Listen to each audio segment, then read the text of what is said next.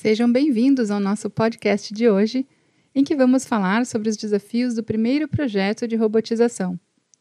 Meu nome é Kelly Ganderla, eu sou consultora sênior de inovação em processos da iProcess e o podcast de hoje é baseado no webinar que apresentei em setembro, em evento do grupo de usuários CIOs da Sucesso RS.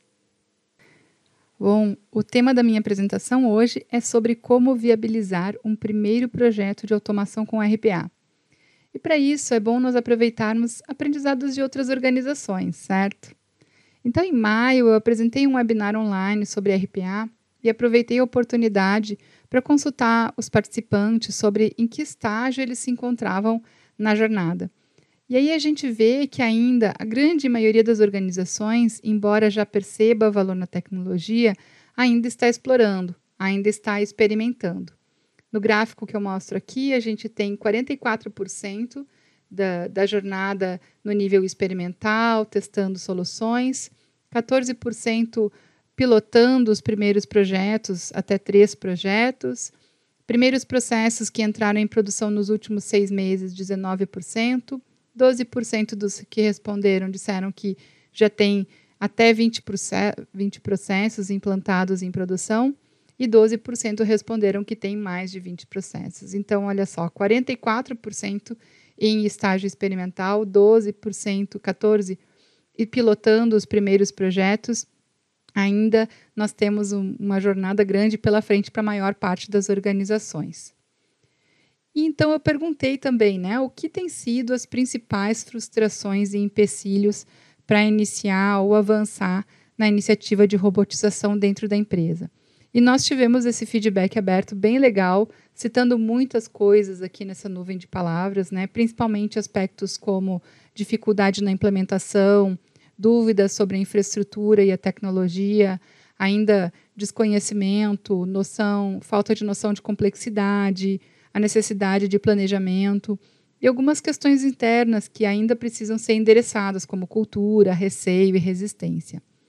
E aí, com essas reflexões, nós olhamos para o horizonte dos projetos que nós temos conduzido aqui na eProcess, nesses últimos cinco anos, e que envolvem RPA, e nós pensamos, ok, o que nós podemos recomendar para quem está no princípio da jornada para que possam avançar com mais segurança nessas iniciativas?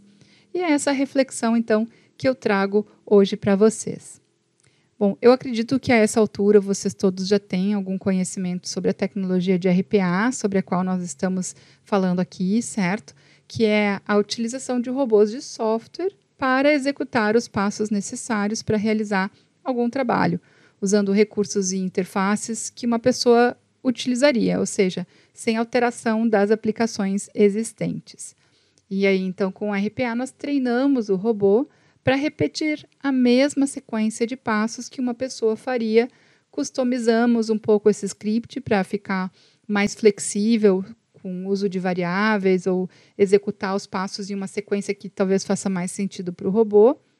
E quando esse script, né, quando esse script está pronto, nós entregamos ele então para um robô de software, um bot executar.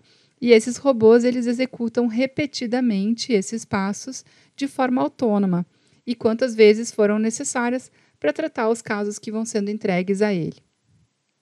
Então, caso alguém aqui ainda não tenha visto um robô operando, é mais ou menos assim, como o exemplo que eu vou mostrar a vocês de um robô que monitora uma pasta compartilhada em que as pessoas colocam as notas que ele deve processar. Então, ele abre um PDF, extrai a chave de acesso e alguns dados da DANF, desse arquivo que foi colocado na pasta que ele está monitorando, acessa o site da Receita Federal, consulta essa nota e começa a extrair da tela ali diversas informações diretamente da fonte. Com esses dados, ele alimenta uma planilha em que ele compara os dados da DANF com o da nota e, se tudo estiver ok, ele inicia o fluxo de aprovação e faz o cadastro da nota fiscal. E vejam que o robô está utilizando os recursos e interfaces dos sistemas praticamente da mesma forma que uma pessoa. Ou seja, aqui nós não temos nenhum tipo de intervenção ou modificação nos sistemas. E ainda conseguimos extrair informações de um sistema externo, com o qual é, uma integração por web services ou outro método de acesso direto a dados seria praticamente inviável. Então, assim, os robôs nos permitem fazer diversas atividades manuais e repetitivas, usando os mesmos recursos e as mesmas interfaces de usuário que as pessoas usam, porém de forma mais rápida, atendendo maior volume de casos e, em geral, de uma forma mais barata. E como tem sido a jornada de RPA nas organizações? Geralmente, ela começa com uma descoberta, certo? A descoberta da tecnologia. O que, que é RPA? Como se usa? Será que funciona mesmo? E aí, depois de muitas vezes, geralmente se faz uma prova de conceito, validando a tecnologia, experimentando o robô, processando um trabalho da própria empresa, usando os sistemas da empresa mesmo. Então, usando ERP, usando né, algum software que é importante no dia a dia da equipe. Ele é um robô experimental para validar a tecnologia. Então, com um pouco mais de segurança, a organização dá um novo passo e resolve realizar um processo piloto, que é o primeiro projeto que efetivamente vai à produção. E se tudo correr bem, nós temos os resultados de ganhos de eficiência e economia percebidos, certo? É sucesso, resultados de eficiência começam a ser percebidos. E logo a notícia se espalha e, e as oportunidades começam a surgir de todos os lados, levando a organização, em algum momento, a ter que estruturar alguns métodos e algum controle para gerenciar todas as automações que estão começando a brotar.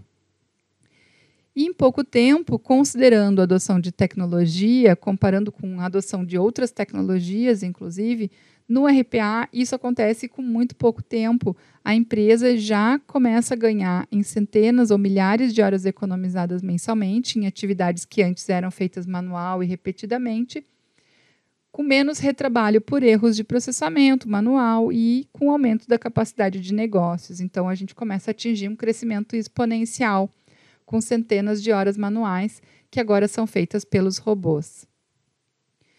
E aí, que tipos de desafios a gente vê que são comuns em, em primeiros projetos de RPA? Em primeiro lugar, a resistência interna é, com a chegada do robô, e muito devido ao misticismo em algumas crenças de que o robô vai fazer o meu trabalho e eu vou ter menos valor para a empresa, eu vou me tornar obsoleto.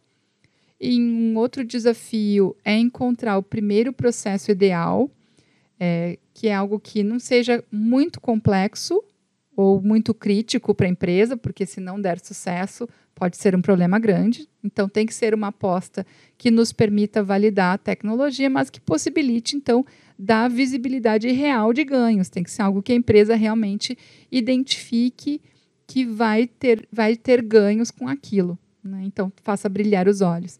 Então, não pode ser um processo muito insignificante, mas também não é bom que seja um processo muito crítico logo de cara. Um terceiro desafio é demonstrar o retorno do investimento. Porque uh, é difícil a gente equilibrar essa conta, se a gente não equilibrar essa conta de investimento e de ganhos, ou seja, não apresentar um ROI, dificilmente a gente consegue defender a permanência da tecnologia. Um processo que custa mais caro ser executado por um robô do que por uma pessoa, somando ao desafio da resistência, dificilmente vai se sustentar dentro da empresa, certo? Por outro lado, um processo ligado à ideia de que a automação chegou para reduzir headcount dificilmente vai se tornar popular. Então é importante entender que a robotização não se trata especificamente disso, e sim de melhoria de eficiência do processo, com a redução de erros, com a redução de retrabalho, com a capacidade de corrigir informações incorretas, com a eliminação de gargalos por falta de capacidade para processar os grandes volumes de informações, com a garantia de compliance, a redução de fraude interna, com processos que são executados dentro das regras da organização a melhoria da relação com o cliente quando nós trazemos os robôs para apoiarem nos processos de atendimento. E as pessoas mais felizes. Sim, é, tem uma pesquisa da Deloitte que mostra que com a adoção dos robôs, eles descobriram que 80% das pessoas que estavam envolvidas na operação de tarefas que passaram a ser realizadas pelos robôs estavam mais satisfeitas com o seu trabalho, 80% especialmente porque se livraram de atividades que eram muito time consuming. Então, existem outros ganhos que podem ser obtidos com a automatização. E expor alguns desses ganhos indiretos ou intangíveis no primeiro processo automatizado pode ser um fator de sucesso importante para o início da iniciativa, mas é um desafio que poucas organizações conseguem perceber. Por que, que eu estou trazendo isso como, é, como desafios da primeira automatização? Por que, que é mais fácil implementar o segundo robô? Bom, é, em primeiro lugar, porque o recurso possivelmente vai estar ocioso. Enquanto uma pessoa trabalha em média 8 horas por dia nos dias úteis, realizando uma tarefa que costuma levar de 5 a 15 minutos para cada caso, consegue processar em torno de 60 tarefas por dia, um robô está disponível para trabalhar 24 horas. Se a velocidade dele é de 3 a 5 vezes mais rápida, de acordo com os fornecedores das plataformas de RPA, a capacidade de produção diária seria, para essa mesma tarefa, em torno de 480 casos processados. Mas dificilmente a organização vai ter um volume tão alto de trabalho que consuma 100% do tempo de um robô. Nos nossos projetos, nós temos visto comumente o primeiro projeto ocupar 20, talvez 30% da agenda do robô. Ou seja, ainda sobra bastante tempo livre para ocupar ele com outras atividades. E quanto mais a gente mantiver o robô ocupado, mais a gente justifica o envolvimento da adoção da plataforma. Em segundo lugar, o primeiro projeto já nos ajudou a desmistificar alguns preconceitos e nos ajudou a mostrar que, de fato, o que, que é um robô, o que, que ele pode fazer e que tipo de ganhos podem ser gerados. Então, quando a automação entra em produção e começa a gerar resultados reais e eles são divulgados internamente na organização, é muito natural que outros profissionais, outras equipes, outras áreas comecem a identificar na sua rotina coisas que poderiam ser robotizadas, poderiam ser resolvidas da mesma forma. E, em terceiro lugar, ao ter um primeiro processo implementado, a organização já gerou algum tipo de experiência para estabelecer um processo, para entender os marcos que precisam ser definidos, para avançar nos estágios da esteira de automação e já começa a definir os seus métodos para avaliar ganhos, benefícios, esforço para incluir novas automações nas agendas dos robôs.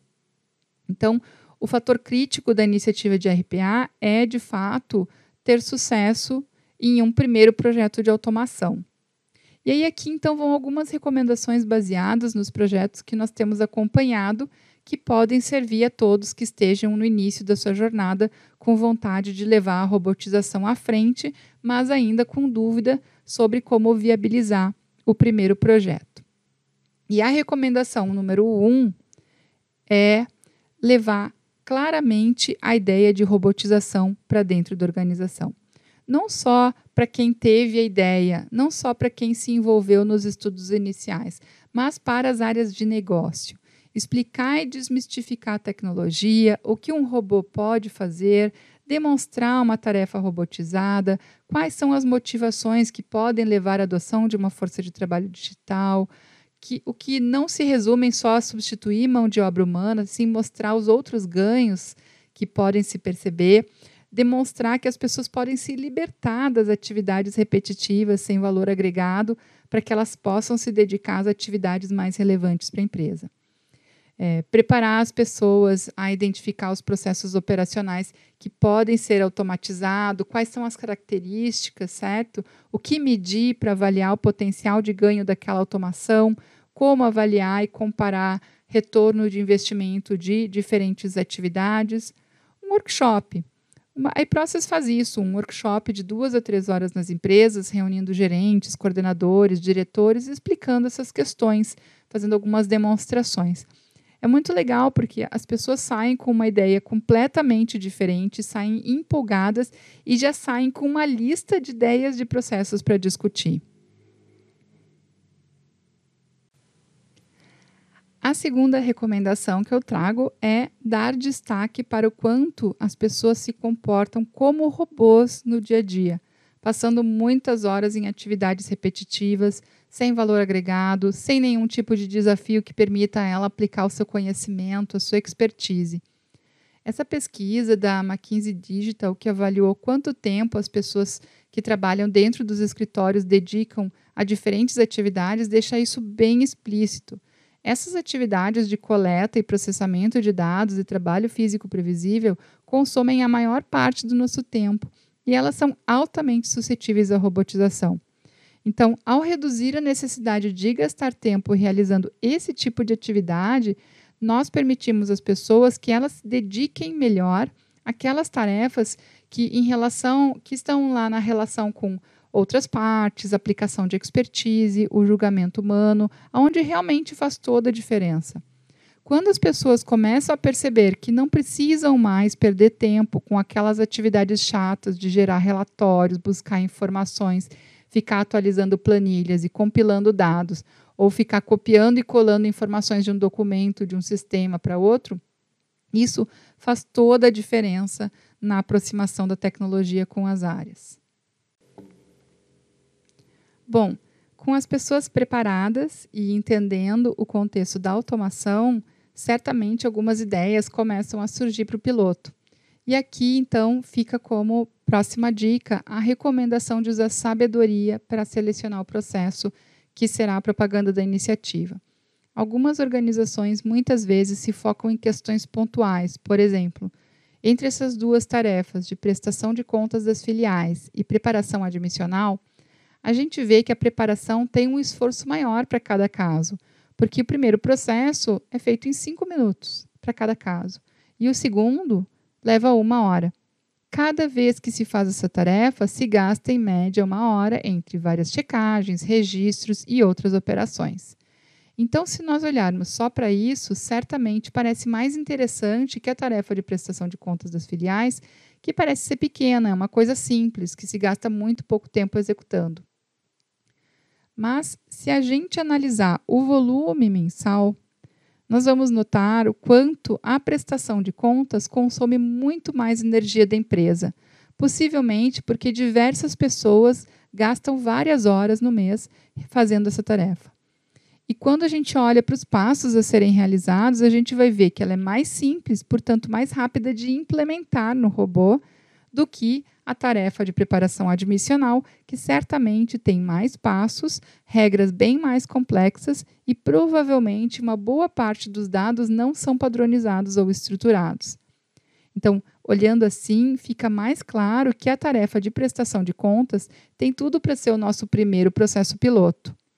Por isso, não pegue o primeiro processo mais importante da empresa.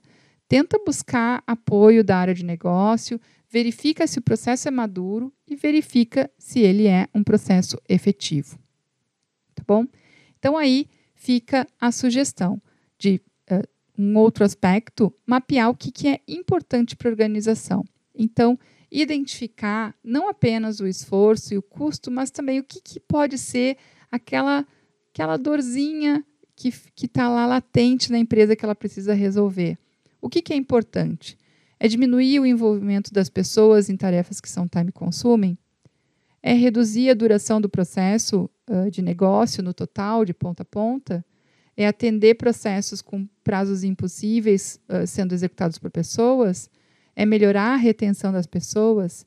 Ou é atuar em atividades que têm exposição da segurança física e cibernética? Ou talvez seja melhorar a experiência dos clientes?